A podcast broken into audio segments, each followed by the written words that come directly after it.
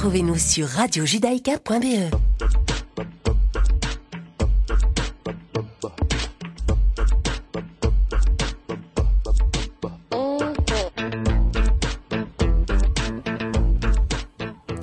Bonjour à tous, nous sommes ravis de vous retrouver sur Radio Judaïka pour un nouveau numéro d'Europa Judaïka, une émission qui, je vous le rappelle, vous est proposée par le Congrès juif européen.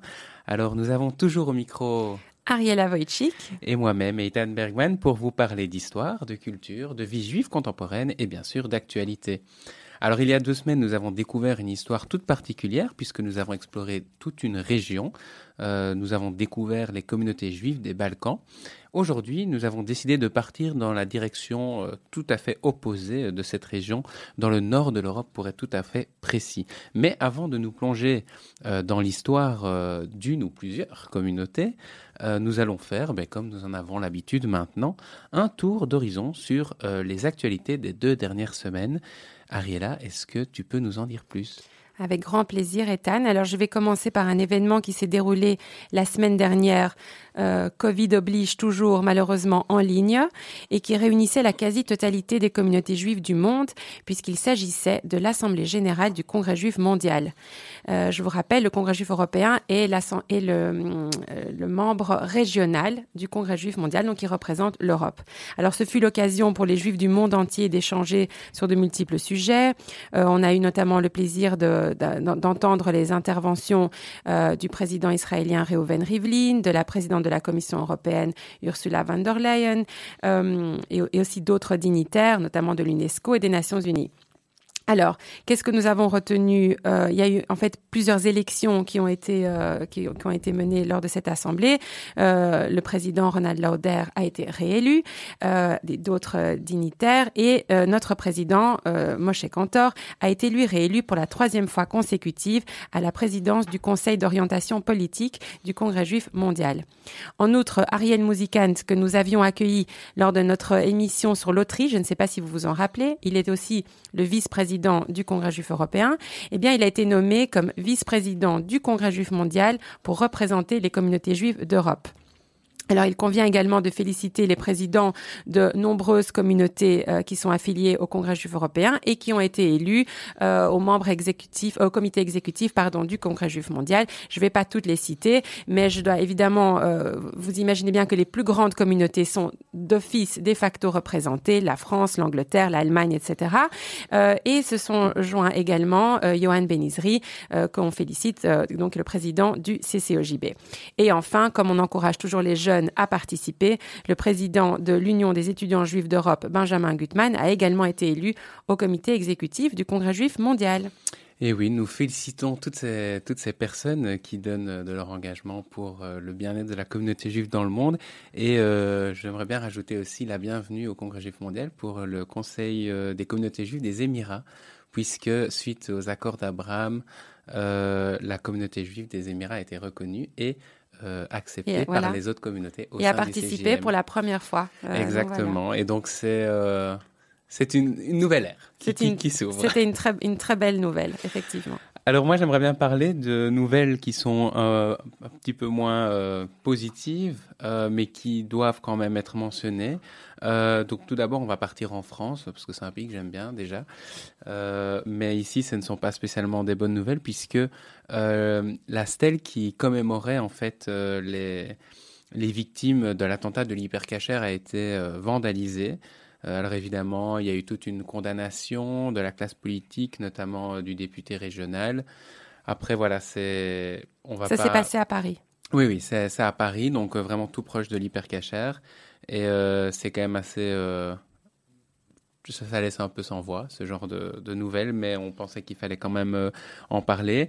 Et alors, euh, bah, ça se passe toujours à Paris, mais c'est pour des faits euh, qui sont liés à une personne plus du sud de la France cette fois-ci, puisque lors du concours de Miss France en 2021, donc qui s'est déroulé fin 2020, euh, Miss Provence, si vous vous en rappelez, avait évoqué euh, ses origines israéliennes, et s'en était suivi une déferlante de messages antisémites sur les réseaux sociaux, dont on va vous épargner euh, le détail.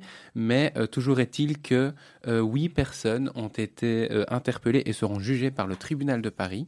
donc, vous imaginez bien qu'il y a eu beaucoup plus que huit messages, mais c'est un bon début. C'est un bon début qui qui rappelle qu'il n'y a pas d'impunité euh, sur les réseaux sociaux. En tout cas, qu'il ne devrait pas y en avoir. Parce que ce qui est interdit dans la vie réelle, entre guillemets, devrait l'être et doit l'être sur les réseaux sociaux. Alors un peu plus au sud encore, euh, nous partons en Italie cette fois-ci. Euh, donc vous, n'êtes pas sans savoir qu'il y a eu un dramatique et tragique et rarissime d'ailleurs incident accident de téléphérique dans le nord du pays et sur les 14 victimes, il y avait toute une famille israélienne et Malheureusement, l'ensemble, l'ensemble de la famille euh, est décédé lors de cet accident, sauf euh, un petit garçon de 5 ans nommé Ethan. Et euh, à la suite de cet accident, il y a quand même eu des mouvements de solidarité assez assez touchants qui ont été mis en place notamment par les communautés juives en Italie et notre affilié en Italie.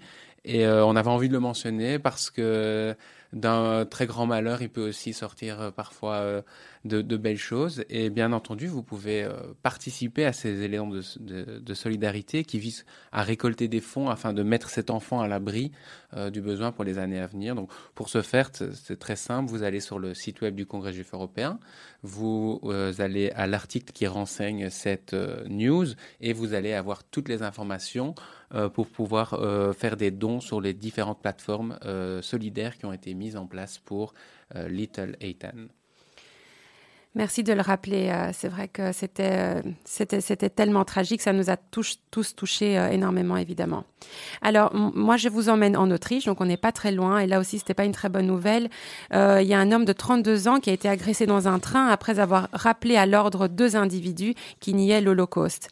Alors, bon, cette nouvelle, elle est double. D'abord, évidemment, on peut se réjouir qu'une personne ne laisse pas passer un acte de négation de la Shoah, qui, je le rappelle, est condamnable en Autriche et dans la plupart des pays européens.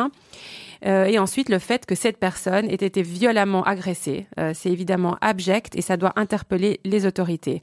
Euh, les deux hommes sont d'ailleurs activement recherchés par la police.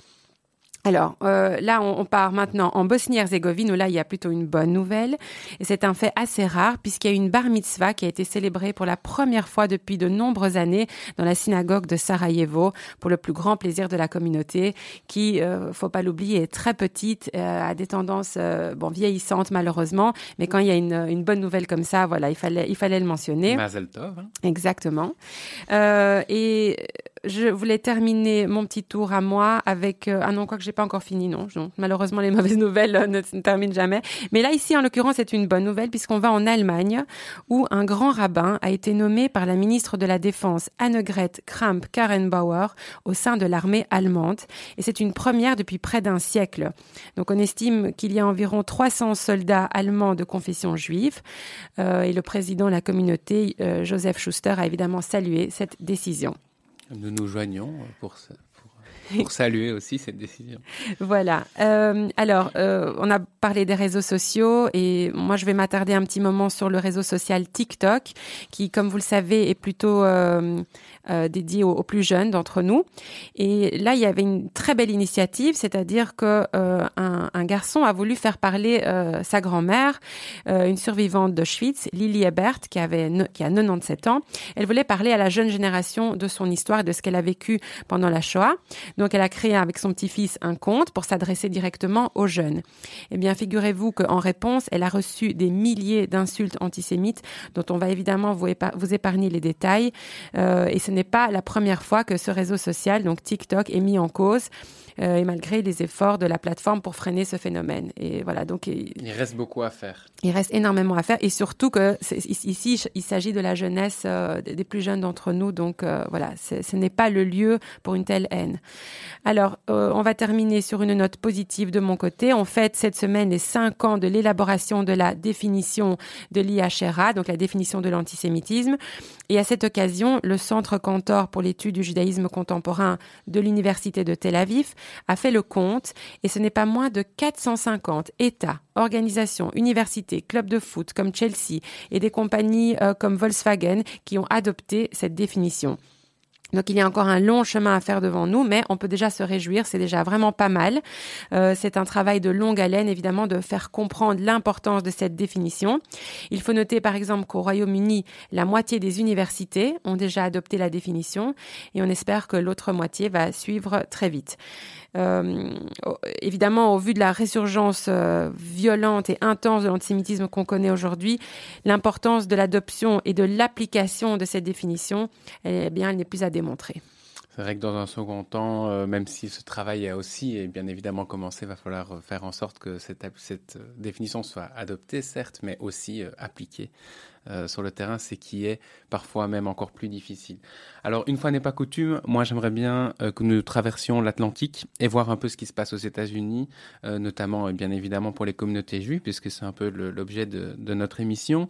Et si le pays de l'oncle Sam a souvent été considéré comme un safe haven, hein, un genre de refuge pour les juifs, il s'est avéré ces dernières semaines que cette cette idée reçue euh, n'était peut-être en fait qu'une idée reçue, euh, puisque comme en Europe, euh, on a vraiment assisté à un antisémitisme qui s'est complètement débridé, qui s'est déchaîné lors de l'escalade de violence entre Israël et le Hamas. On a assisté, ébahi, hein, je dois bien le dire, à une déferlante antisémite inédite. Des gens, des juifs ont été, enfin des juifs et non juifs ont été agressés dans un restaurant juif en plein Manhattan. certains ont été poursuivis dans les rues de New York. Il y a, il y a des vidéos vraiment ouais, euh, choquante. Hein, euh, des magasins cachers ont été mis à sac à Los Angeles, donc ça se passe pas qu'à New York. Euh, des religions ont été battues, notamment à Brooklyn. Et alors évidemment, on ne vous parle pas des réseaux sociaux, on en a déjà assez parlé ce matin, mais toujours est-il que on estime que les incidents ont augmenté de 80% en, l'espace de quelques jours. Et outre euh, l'augmentation, il y a l'intensité qui s'est vraiment renforcée, euh, si bien que euh, le président Joe Biden s'est entretenu avec les cinq plus grandes organisations juives des États-Unis et a publiquement condamné tous ces actes antisémites dans le pays qui, je pense, inquiète pas mal la classe politique. D'ailleurs, Kamala Harris, la vice-présidente, a fait de même. Et alors, en, conséquence, on voit que certains juifs n'osent plus porter la kippa dans certains quartiers de New York euh, et que euh, le, le, gouverneur de l'État a même renforcé la présence policière dans certains euh, quartiers, euh, comme on l'a vu d'ailleurs à Londres hein, il, y a, il, y a, quelques semaines. Et donc, c'est tout de même inquiétant parce qu'il faut, il faut rappeler que bah, il y a quand même 2 millions de juifs environ qui vivent à New York, euh, dans la ville de New York, soit 10%, euh, environ 10% des juifs du monde, euh, et ce qui en fait d'ailleurs une des plus grandes villes juives du monde après Tel Aviv et Jérusalem, et que aux États-Unis, ce sont pas moins de 6 millions d'individus qui forment la communauté, soit un juif sur trois dans le monde. Donc c'est vraiment inquiétant et il va falloir suivre avec beaucoup d'attention ce qui se passe aux États-Unis parce que on assiste peut-être à un changement de de société et c'est très inquiétant pour nous, mais ça ne doit pas entacher euh, notre euh, allez, notre euh, motivation, détermination. notre détermination exactement à lutter contre l'antisémitisme, bien au contraire. Et nous espérons, nous voyons que les, les communautés, les organisations juives outre-Atlantique euh, ne laissent rien passer. Euh, ce qui est effectivement évidemment bien important. Alors ici, c'était un résumé euh, non exhaustif de tout ce qui s'est passé, parce qu'il se passe beaucoup de choses, et sachez qu'à chaque fois, nous faisons un résumé, nous choisissons certaines informations, mais vous pouvez bien entendu retrouver toutes ces infos et d'autres en détail sur notre site web www.eurojukong.org. Et maintenant, chers amis, je vous propose d'écouter un morceau qui vous fera deviner la direction que nous prenons aujourd'hui. Et nul doute que vous avez passé des soirées endiablées à danser là-dessus. Ariella, je ne pense pas que tu vas me contredire. Allez, c'est parti, on écoute.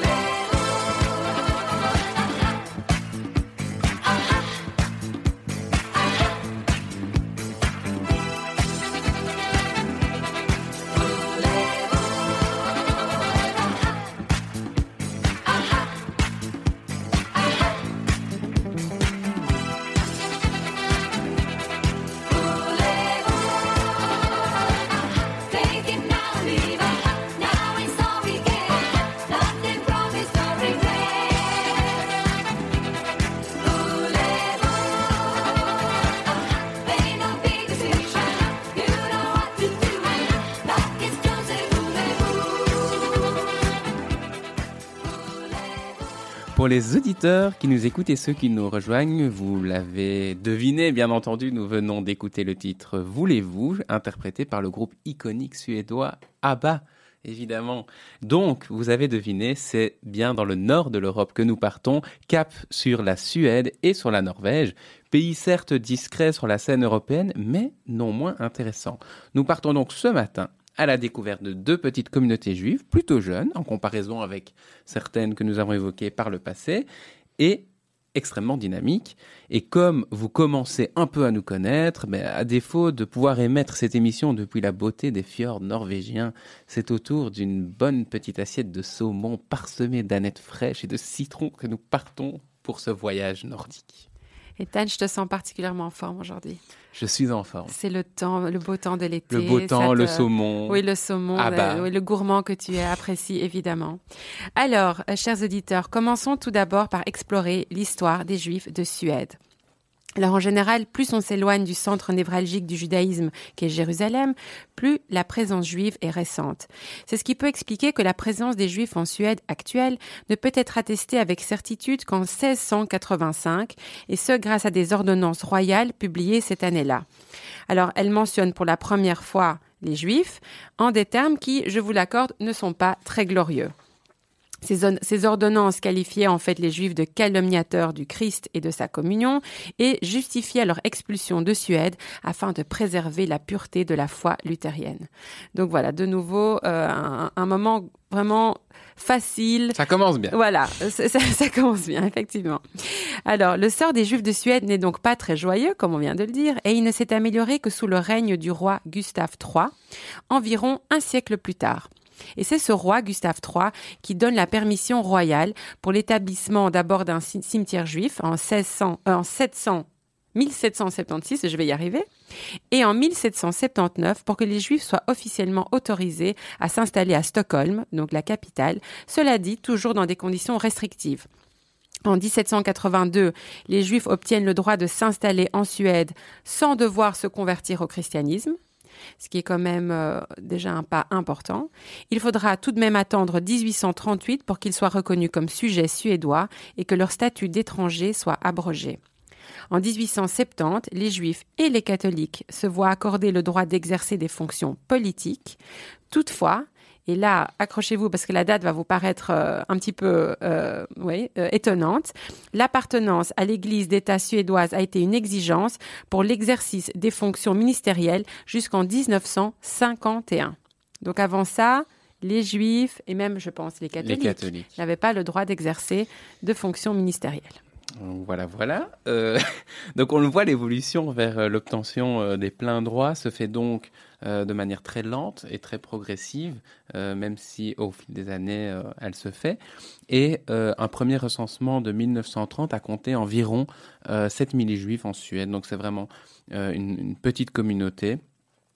juste avant la guerre. Et alors qu'Hitler accède au pouvoir dans l'Allemagne, qui est, toute proche, hein, les efforts il y, a, des efforts vraiment entrepris par la communauté juive de Suède pour sauver euh, des juifs allemands.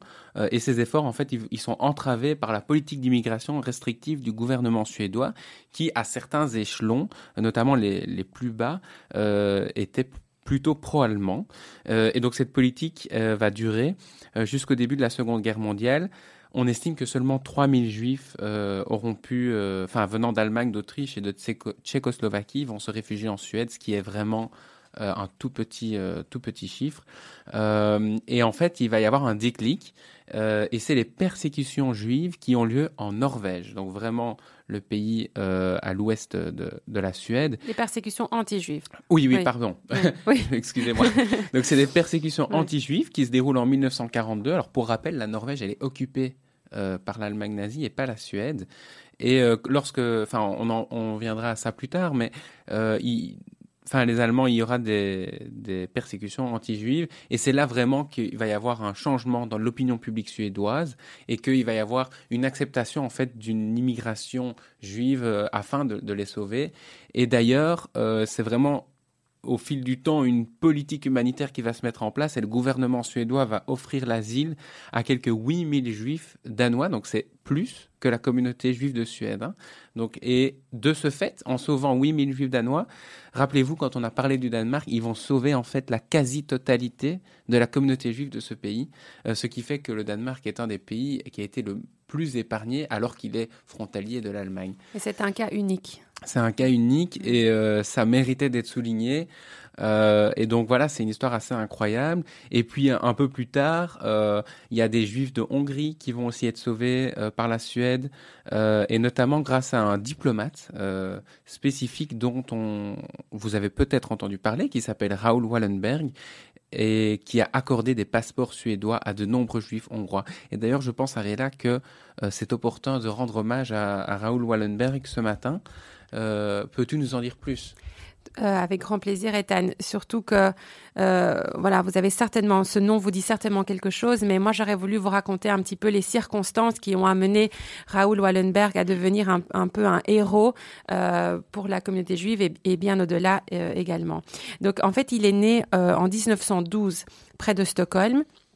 Il était l'héritier d'un empire industriel et financier important, donc de la famille Wallenberg, ce qui l'a poussé à mener une carrière, une carrière d'homme d'affaires dans plusieurs pays avant d'être envoyé à Budapest pendant la Seconde Guerre mondiale en tant que diplomate suédois. Alors pourquoi Budapest et comment c'est arrivé? Alors il faut savoir qu'au printemps 1944, le monde savait que les juifs hongrois étaient déportés en masse vers Auschwitz. Le président américain Roosevelt décida alors d'envoyer à Stockholm un certain Iver Olsen comme représentant officiel du War Refugee Board américain. C'est une organisation qui avait été créée par Roosevelt pour aider les victimes civiles des pays de l'Axe. Alors Olsen, qui est arrivé en Suède, il était chargé de recruter une personne à la fois motivée et capable de se rendre à Budapest pour organiser un programme de sauvetage des Juifs. Alors revenons à Wallenberg. À partir de 1936, il travaillait pour une société d'import-export qui appartenait à un juif hongrois, un certain Kalman Lauer. Et grâce à ce travail, il parlait couramment le hongrois et il connaissait très bien la ville de Budapest. Alors c'est ce Kalman Lauer qui a recommandé très chaleureusement Wallenberg à Iver Olsen, qui vit dans cet homme euh, la personne clé à envoyer euh, sur place.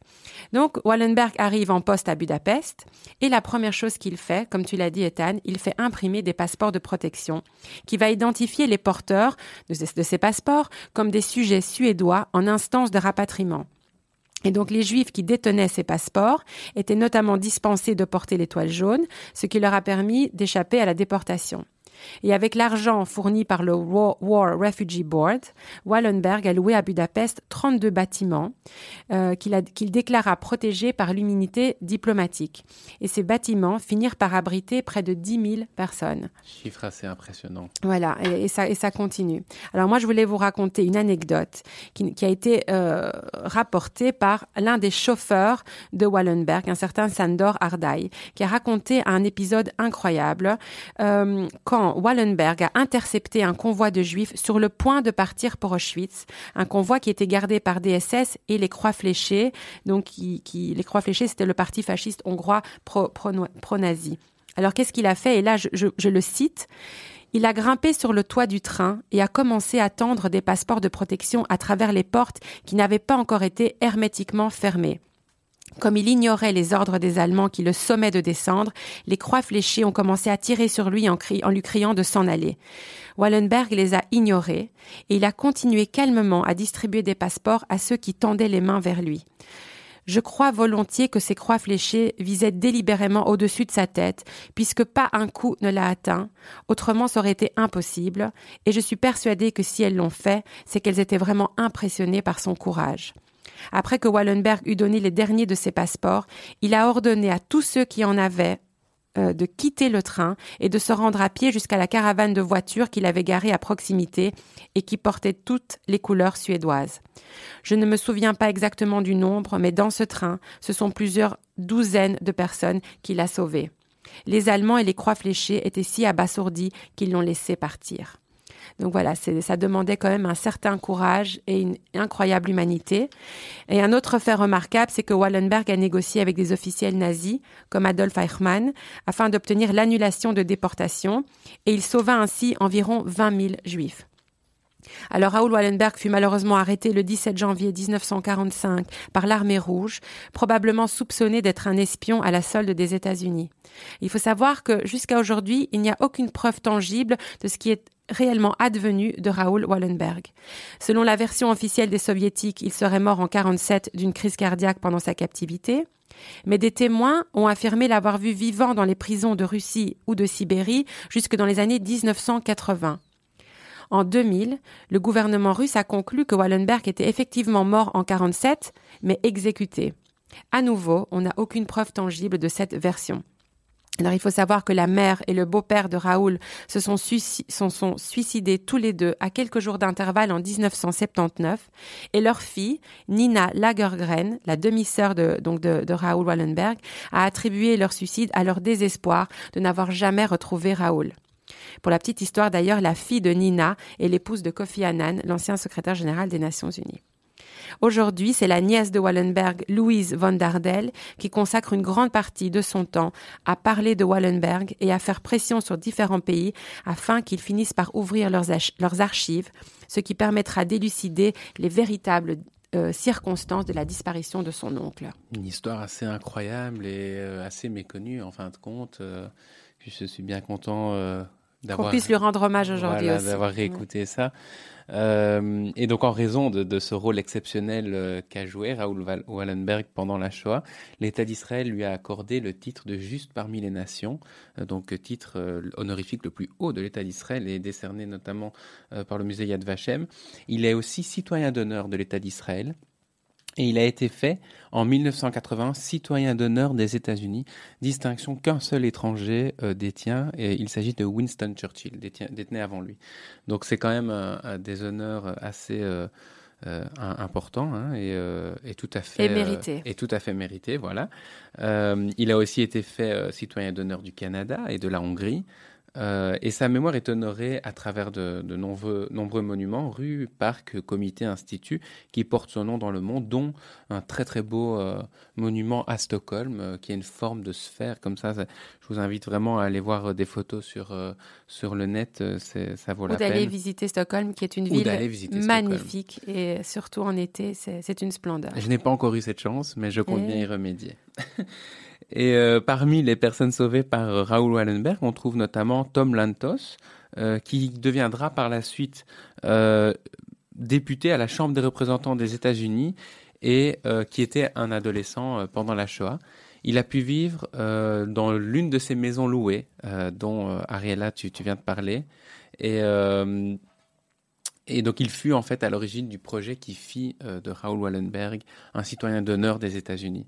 Donc à présent, euh, je vous propose de faire une petite pause musicale euh, et d'écouter un superbe morceau interprété par un, un duo composé de Ida et Louise. Donc l'une est danoise et l'autre est suédoise.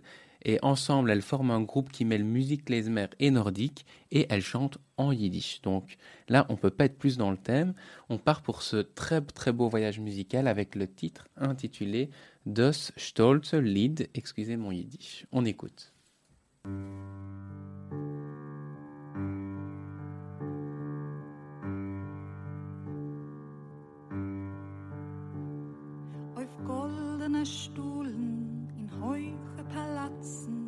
Sitzen die Königins von Leben.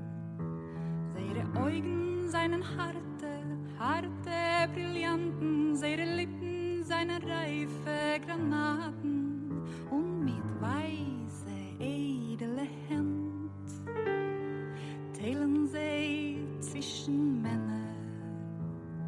Becher ist mit Gift und Becher ist mit Glück.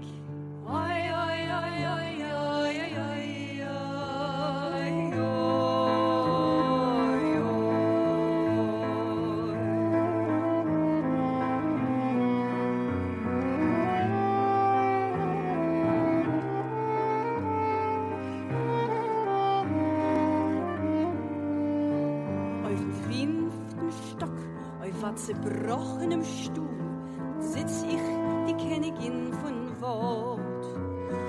Mit weiße edle Finger schaff ich a Rasse von Männer, von Freuer und vertrachte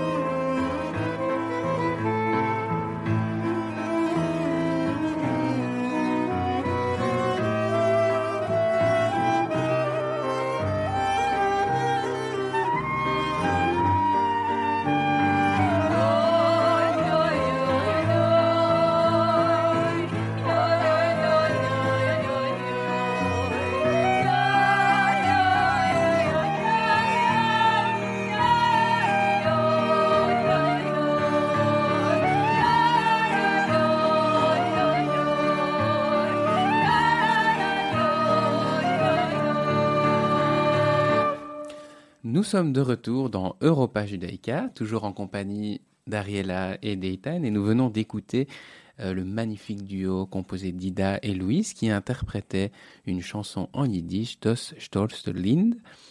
Nous recommandons d'ailleurs, euh, nous vous recommandons d'aller euh, sur les plateformes musicales et d'écouter d'autres morceaux parce qu'on doit bien vous le dire qu'on a eu quelques difficultés à choisir le morceau voulu. C'était vraiment une découverte coup de cœur, euh, ce duo tout à fait inattendu qui chante en yiddish euh, avec une si petite communauté. Enfin, c'est incroyable. C'est vraiment incroyable, très beau.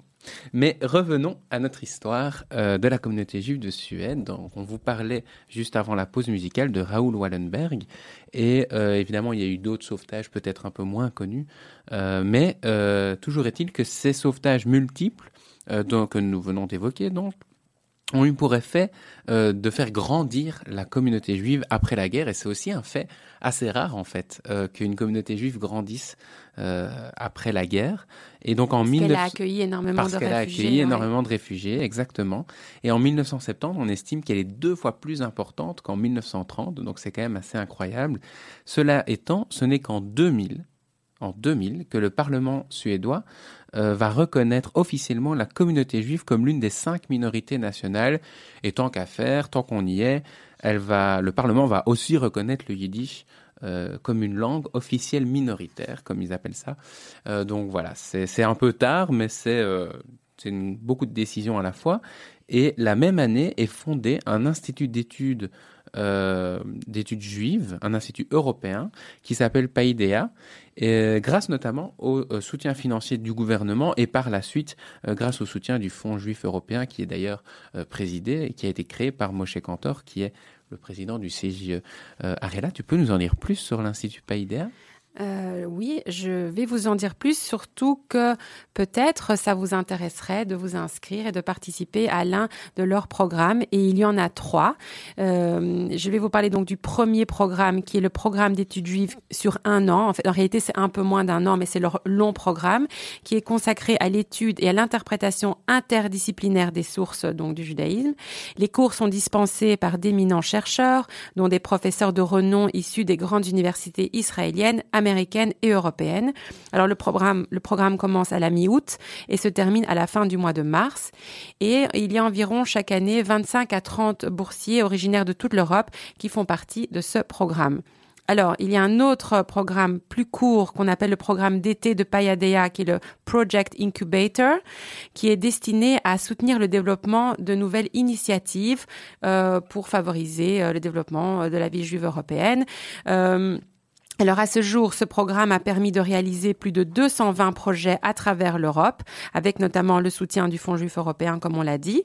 Euh, et c'est le premier programme européen de ce type, car il permet à de jeunes gens particulièrement créatifs de soumettre leurs idées de projet à un pool d'experts dans le domaine, qui va leur dire voilà, tu dois faire ci, tu dois faire ça. Ils vont faire leur business plan avec eux euh, et encourager les bonnes idées parce qu'on en a besoin, être un peu innovant euh, pour encourager le leadership ou euh, l'éducation juive euh, à travers l'Europe.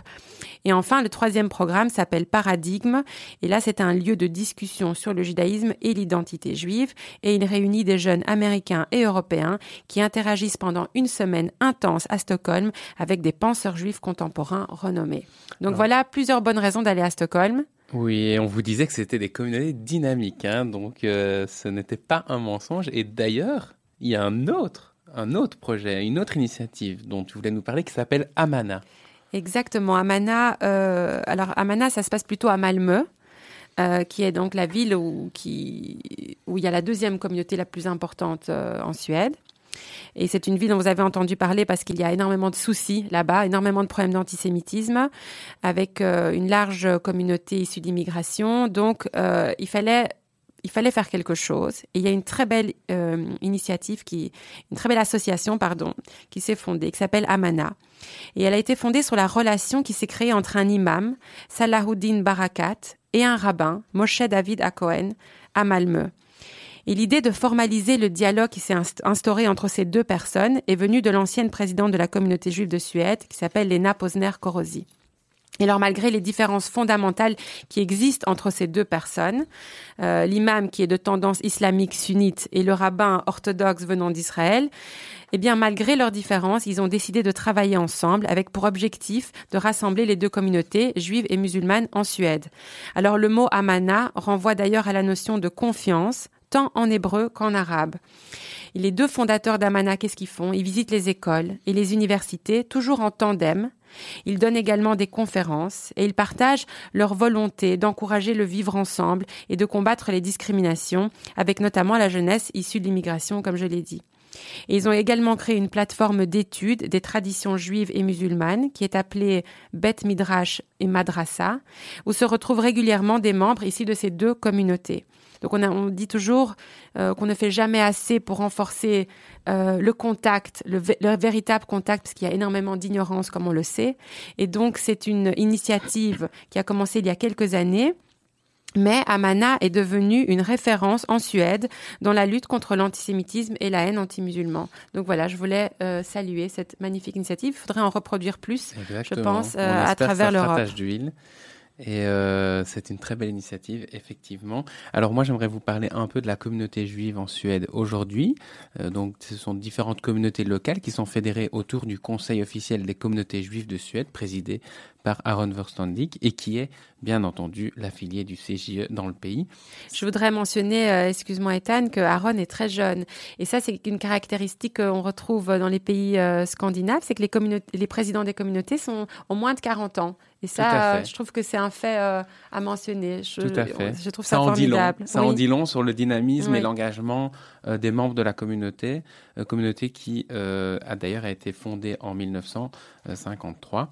Et comme Ariela vient de le dire, donc il y a des communautés à Malmo, euh, mais bien entendu aussi à Stockholm, à Göteborg.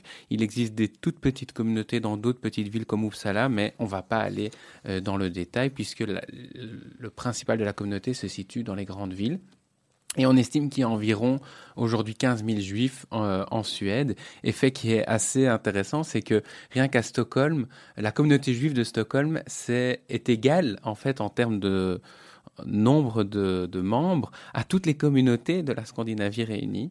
Euh, donc ce qui euh, fait de Stockholm le centre juif euh, régional. Et comme on l'expliquait avec l'évolution du nombre de membres de la communauté, il y a eu beaucoup d'arrivées euh, tardives, certes, mais bien réelles en Suède euh, de la part des Juifs. Et d'ailleurs, il y a une petite anecdote dont on a oublié de parler, c'est qu'en avril 45, le comte Bernadotte a négocié avec les nazis pour faire libérer des femmes euh, des camps de Ravensbrück notamment. il y avait des Polonaises, des Françaises. Enfin, il y avait plusieurs nationalités, elles étaient juives et non juives, et ces femmes ont été soignées à Malmö, et certaines sont restées, ce qui a aussi contribué à euh, agrandir la communauté. Et puis plus tard, des juifs sont arrivés. Euh, enfin, il y a eu les descendants euh, de l'Holocauste, ceux qui ont survécu. Et puis il y a eu en 56 une arrivée des juifs de Hongrie qui fouillaient la Hongrie. Et puis en 68 des juifs qui sont arrivés de Pologne. Et dans les années 90, de nombreux juifs de l'Union soviétique sont venus encore agrandir la communauté. Donc il y a vraiment eu des milliers de réfugiés.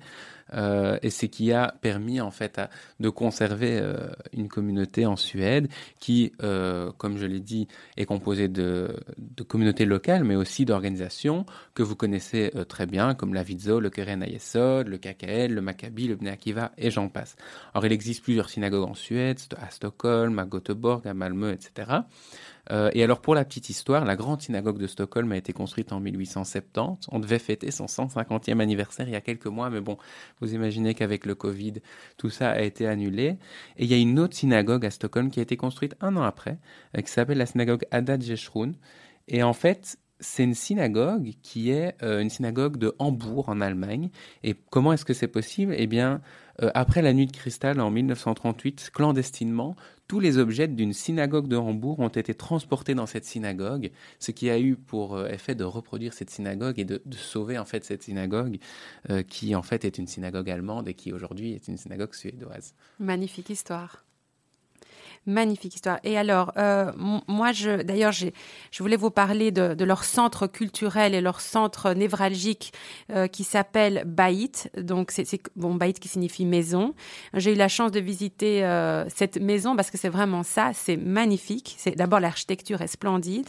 Euh, elle a été ouverte en 2016 et euh, Baït abrite donc l'école juive euh, Hillel euh, une bibliothèque, un magasin cachère et des activités euh, telles que des groupes hébréophones et yiddishophones, des mouvements de jeunesse, de la danse israélienne, des événements sportifs et culturels. On y fête aussi euh, les bar mitzvot, les bat mitzvot. Enfin bon, c'est vraiment, euh, comme je l'ai dit, le centre où, tout le monde se retrouve, euh, qui est qui est une merveille et qui est situé vraiment au centre de Stockholm.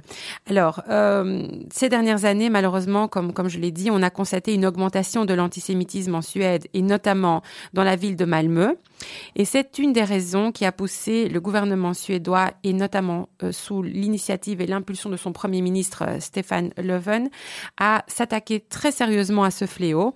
Et ils vont pour ce faire organiser une conférence internationale de haut niveau qu'ils intitulent le Forum international de Malmö sur la mémoire de l'Holocauste et la lutte contre l'antisémitisme qui va se dérouler au mois d'octobre.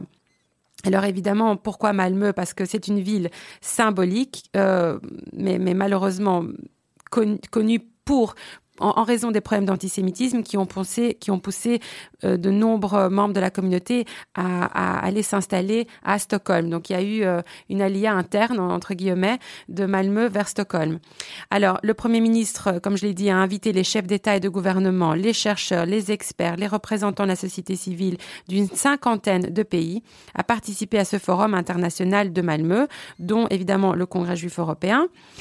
Chaque participant va devoir n'arrivera pas les mains vides à cette conférence. On devra soumettre nos idées concrètes pour euh, renforcer la mémoire de la Shoah, éduquer et surtout euh, voilà euh, les, les mesures qu'on propose pour lutter contre l'antisémitisme et pour aussi un peu favoriser une compréhension, une meilleure compréhension du judaïsme euh, et, de notre histoire. Alors, euh, dans la foulée, le gouvernement suédois a annoncé l'ouverture prochaine d'un musée national sur l'Holocauste qui sera situé à Stockholm. Alors, euh, après ce petit tour d'horizon de cette très très belle communauté, nous vous proposons d'écouter la chanteuse de jazz suédoise Alice Babs avec sa reprise de I Don't Mean a Thing.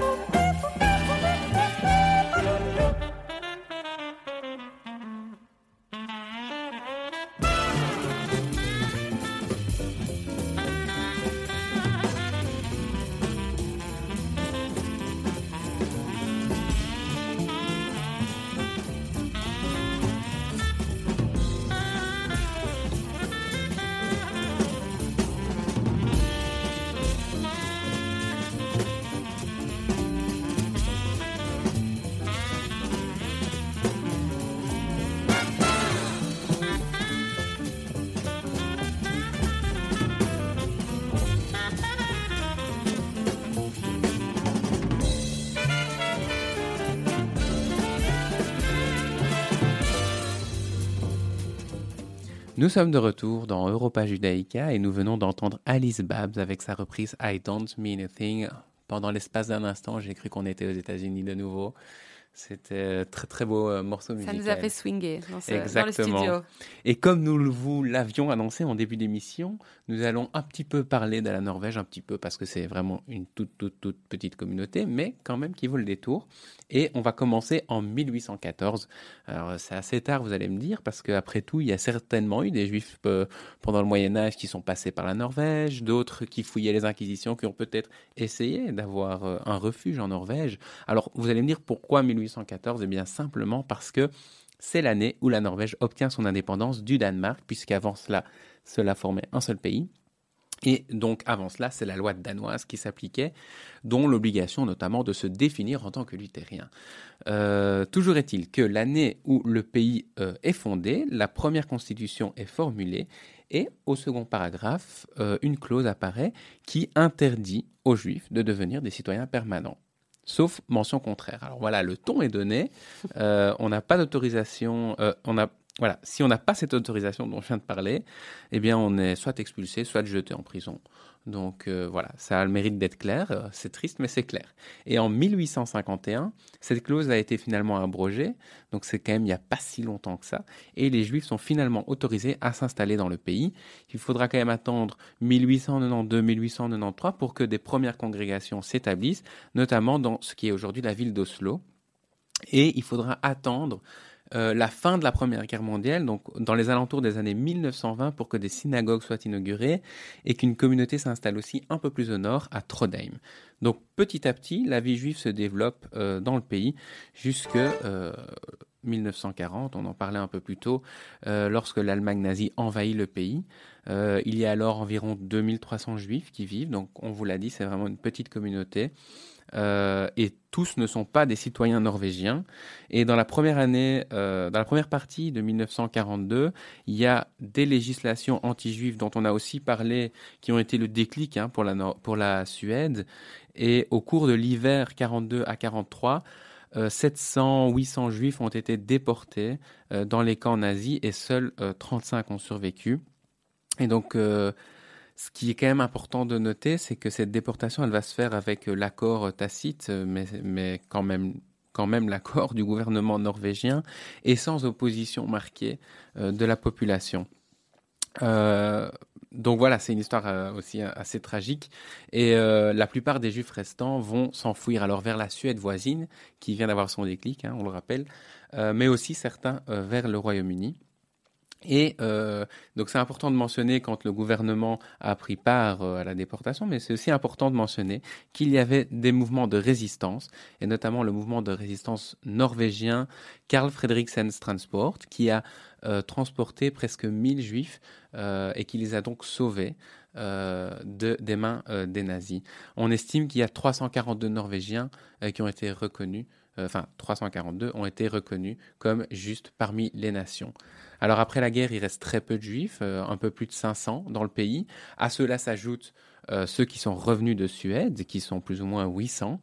Euh, et donc voilà, dans, dans les années 50, on estime qu'il y a entre 1000, 1200, 1300 juifs qui vivent dans le pays. Et il faudra attendre bien plus tard, dans la fin des années 90, pour que l'on commence à parler de la restitution des biens juifs confisqués par le régime euh, et de la restitution euh, en termes de, enfin, des réparations. Donc c'est environ 41 millions d'euros qui va être versé à la communauté à titre personnel et individuel. Alors, euh, la communauté aujourd'hui, elle est estimée à 1600 âmes, dont près de 900 euh, vivent à Oslo et sa banlieue. Et on n'est donc évidemment pas revenu au nombre d'avant-guerre. Ça, c'est malheureusement le cas de beaucoup de ces communautés. Bien que petites, les communautés juives de Norvège sont très dynamiques. Euh, alors, il y a de nombreuses organisations internationales qui ont des sections locales, comme on l'a dit pour la Suède. Il y a le Bnei Brit, il y a le Maccabi. Alors, la communauté gère un jardin d'enfants, une école hébraïque extrascolaire. Euh, il y a des camps d'été qui sont organisés pour les jeunes. Euh, la communauté publie son propre magazine qui s'appelle Atikfa. Il y a une maison de retraite aussi qui a ouvert ses portes en, en 88. Euh, et tout tout se trouve, en fait, tout est la maison de retraite est à côté de la synagogue, qui est à côté du centre communautaire, donc tout est bien regroupé. Alors, euh, il y a un, fait qu'il convient de rappeler, c'est que comme en Suède, la, la shrita, donc l'abattage euh, euh, des, animaux, donc pour leur consommation selon la religion juive, est interdite. La viande cachère est importée. Et outre les deux synagogues, les sites juifs de Norvège comprennent des monuments dédiés aux victimes lo- locales de la Shoah, qui sont situés dans les cimetières. Euh, il y a aussi des musées juifs à Oslo et à Trondheim, et un centre d'études de l'Holocauste euh, et d'autres euh, minorités religieuses. Alors malgré tout, l'antisémitisme reste une réalité en Norvège aujourd'hui. En septembre 2006, par exemple, la synagogue d'Oslo a été attaquée à l'arme automatique. Cela, dit, le gouvernement a mis en place des politiques concrètes depuis plusieurs années pour lutter contre l'antisémitisme. Ils viennent de publier une nouvelle stratégie, euh, ce qui est euh, remarquable vu la petite taille de la communauté. Et enfin, il faut noter que la Norvège et Israël entretiennent des relations diplomatiques complètes et que la Norvège a, comme vous le savez, joué un rôle central dans le rapprochement des dirigeants israéliens et palestiniens et a contribué à faciliter les accords d'Oslo en 1993. Mais tout ça est très très loin aujourd'hui. Voilà, bon petit résumé et bon petit, euh, bonne petite mise en bouche pour connaître cette euh, communauté méconnue en fin de compte. Euh, pour ce qui est de notre part, eh bien malheureusement, l'émission touche déjà à sa fin, mais comme il est de coutume, on vous invite à nous suivre sur les réseaux sociaux, Facebook, Twitter, Instagram, à consulter notre site web eurojukong.org et à consulter aussi les rubriques de la Suède et de la Norvège pour en savoir plus sur la communauté et les news qui s'y rapportent. Alors nous avons, euh, nous avons été ravis euh, d'être en votre compagnie ce matin sur les antennes de Radio Judaïka et nous vous disons à très bientôt pour la découverte d'une nouvelle communauté. D'ici là, nous vous rappelons que vous pourrez réécouter ce programme sur la chaîne Spotify de l'émission en recherchant European Jewish Congress ou en rediffusion sur Radio Judaïka les lundis entre 15h et 16h et les mardis à 20h. Très bonne journée à tous. À bientôt. יחד לב אל נפתח ונראה. את האור שבשמיים יחד לב אל לב נפתח בתקווה. לאהבה. איך שהלב נפתח,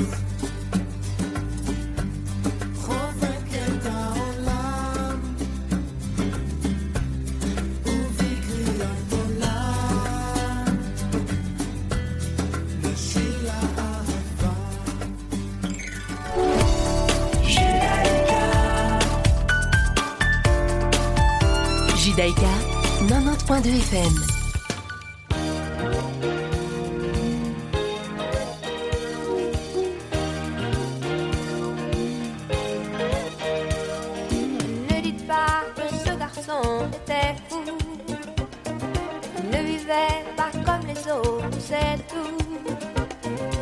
Et pour quelle raison étrange Les gens qui ne sont pas comme nous, ça nous dérange.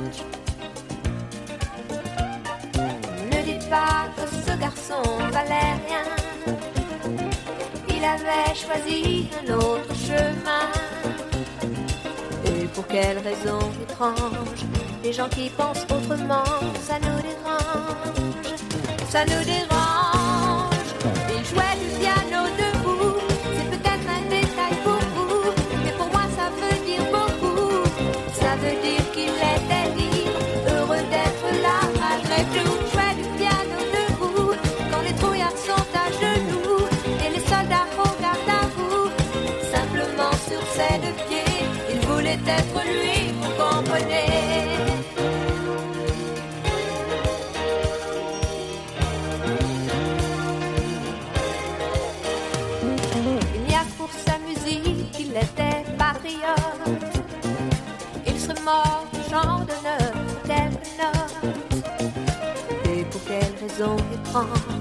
Les gens qui tiennent à leur rêve, ça nous dérange.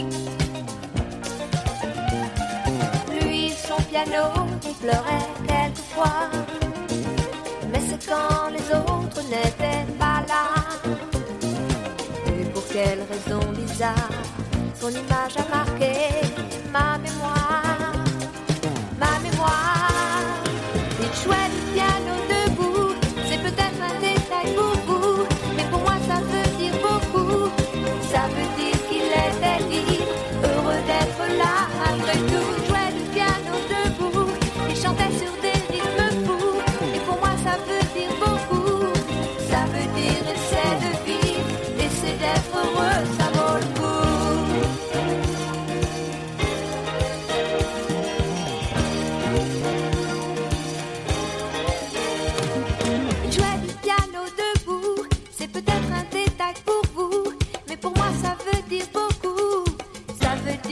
qu'il était libre, heureux d'être là malgré tout. Il jouait du piano debout, quand les trouillards sont à genoux et les soldats au garde à vous. Simplement sur ses deux pieds, il voulait être lui,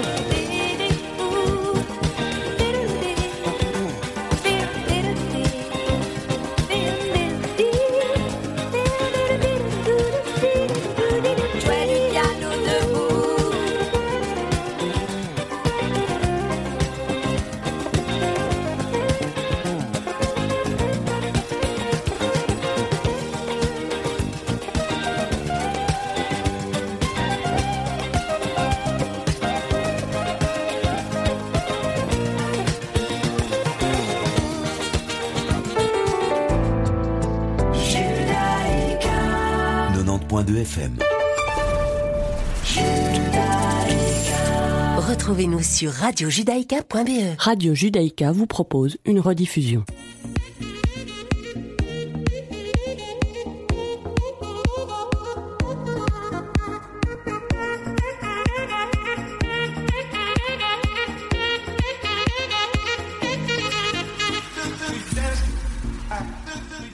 Voilà, bonjour à tous et bonjour à toutes. Ravi de vous retrouver pour cette deuxième partie de Mythe de Boss avec comme invité aujourd'hui David Chicard de Sotheby's Realty. Bonjour David. Bonjour Olivier. Merci d'avoir accepté notre invitation. Bonjour à Serge que je retrouve avec grand plaisir après une semaine, euh, une semaine d'absence. Vous, vous- vous m'avez, euh, vous m'avez manqué, même si Bernard Ariel vous a, vous a remplacé de main de maître. Alors, J'ai été très très bien remplacé. J'ai écouté l'émission, elle a été fantastique. Ça m'a donné très faim là où j'étais, donc euh, donc je pense que tout s'est très bien passé en mon absence. Voilà, alors on va, euh, on va revenir, euh, on va venir chez, David Chicard. Euh, David, on, le dit chaque semaine, nous, on, aime savoir, on aime savoir un peu le, parcours de nos invités parce que c'est, ce qui fait que vous êtes arrivé là aujourd'hui. On aime comprendre comment vous êtes arrivé à être à la tête de, de, de Sotheby's Realty. Et donc, on, on va repartir en arrière. On va repartir du temps où vous, ben, vous êtes français, vous déjà à l'origine? Je suis né en, en Bourgogne, en France, oui. Mhm. Et donc, vous arrivez euh, à faire des. Vous faites vos études là-bas, en France? Alors, jusqu'à mes 15 ans, euh, j'étais à, dans une petite ville qui s'appelle Nevers, dans la Nièvre, qui est très peu connue, euh, mais qui est connue uniquement, enfin, en partie pour, pour son Grand Prix de Formule 1 à l'époque. Et j'ai botte, commencé pour sa mes botte, études la là-bas. botte aussi. Ouais. Et pour sa botte, hein, la fameuse botte de Nevers. La botte de Nevers, effectivement. Et toute la littérature qu'il peut y avoir autour de Nevers, le palais ducal, euh, et, euh, et, et je dirais le, le- la partie historique, parce que c'est une ville, c'est une ville qui est, qui est, qui est avant tout euh, historique. D'accord. Et, Et- puis, donc, vous faites vos études à Nevers? J'ai fait mes études à Nevers jusqu'à mes 14-15 ans, et ensuite je suis parti dans le sud de la France, puisque j'avais comme ambition de vouloir être chef. Vous voyez, c'est c'est une ambition réussite aujourd'hui, en tout cas. Mais euh, malheureusement, je suis pas dans la cuisine. euh, Je suis dans la cuisine pour mon plaisir et pas pour euh, pas pour mon travail. Alors, pour la petite aparté, parce que no- no- notre invité de la semaine dernière, c'était également, qui était Jean Bézier des Tartes Françoises, voulait également devenir, euh, devenir chef de cuisine. À, à la mode. C'était déjà un, métier. On, avait déjà. euh, tout le monde était déjà très motivé. Donc, vous, venez vous voulez devenir chef de cuisine, vous partez dans le sud de la France. Il se passe quoi après David Chicard il se passe, euh, il se passe que je me rends compte que c'est pas un métier euh, humainement tenable mais mais qu'effectivement les, horaires et les je dirais la, cadence est, est complètement infernale. Et donc je trouve incroyable le plaisir qu'on peut donner autour de de de, l'art culinaire. Euh, mais je me redirige plutôt, euh, comme j'étais pas très très fort à l'école à l'époque, euh, je me dirige vers la course automobile, puisque on a une partie de notre famille dans la course automobile. Et à 16 ans, je rejoins une grosse écurie euh, de sport automobile française. Et j'ai commencé mon- ma carrière dans ce sport pour 6 ans. Ça, c'est votre réelle passion, le, sport automobile. Vous êtes rendu compte que finalement, c'était compliqué d'en vivre et, vous en êtes sorti? Bah, le spectacle, surtout le spectacle qu'on donne, le plaisir qu'on donne aux fans, euh, le, la compétition euh, et le travail d'équipe. On, avait une équipe qui était euh, composée d'une centaine de personnes pour une course sur trois voitures et un nombre incalculable de, de, de, de données à, à traiter en permanence. Et c'est vrai que le, le travail d'équipe, a été, euh, c'est surtout le travail d'équipe et le spectacle, je pense, avant tout, avant, avant la course automobile. Alors forcément, la course automobile, ça fait rêver, mais ça fait rêver quand on participe, quand on regarde un, un Grand Prix. Moi, moi, j'ai toujours été, j'ai toujours préféré être euh, le, le, le participant au spectacle que spectateur. Il se passe quoi après, David Chicard Pardon. Il se passe Non, quoi après vous- vos, vos, vos, euh, vos- six ans de, de, de, sport automobile? Euh, ben, je suis en Angleterre, je, voyage, j'étais aux États-Unis euh, pour, pour cette même écurie qui s'appelle. Euh, ensuite, je pars